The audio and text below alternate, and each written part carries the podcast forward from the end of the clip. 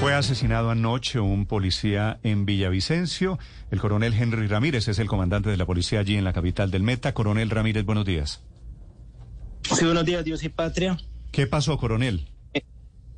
Bueno, lamentablemente un hecho que se presentó la noche anterior, donde uno de los uniformados se desplazaba para su residencia, fue, fue abordado por cuatro individuos que se desplazaban en motocicleta, en dos motocicletas. Eh, le dispararon en varias oportunidades donde el policial posteriormente falleció en el hospital. Coronel, ¿y quiénes fueron los responsables? ¿Cuáles son las hipótesis que tienen ustedes en Villavicencio?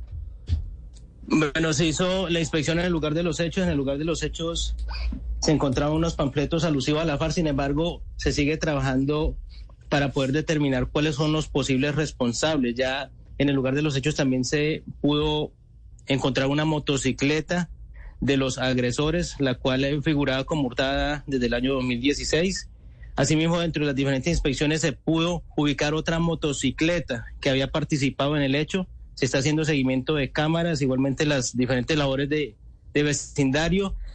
E igualmente se encontró el arma de juego con el que posiblemente le hicieron el atentado al policial, una, un arma de juego tipo pistola, 9 milímetros. ¿Había panfletos de las disidencias de las FARC en el sitio del atentado, coronel?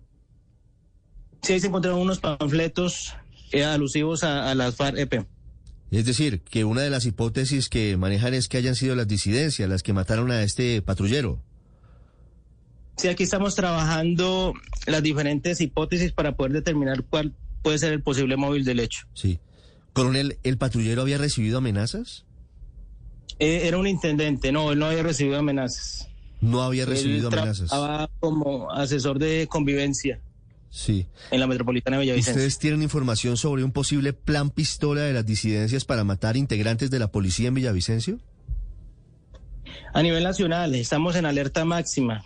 Todos los uniformados estamos en alerta máxima. Eh, a raíz de todas las informaciones que se reciben por parte de inteligencia y todas las eh, informaciones que se tienen, nosotros como policías tenemos que estar muy atentos ante cualquier eventualidad que se pueda presentar y estamos muy prestos a, a estar eh, de máxima alerta y evitar cualquier novedad que se pueda presentar.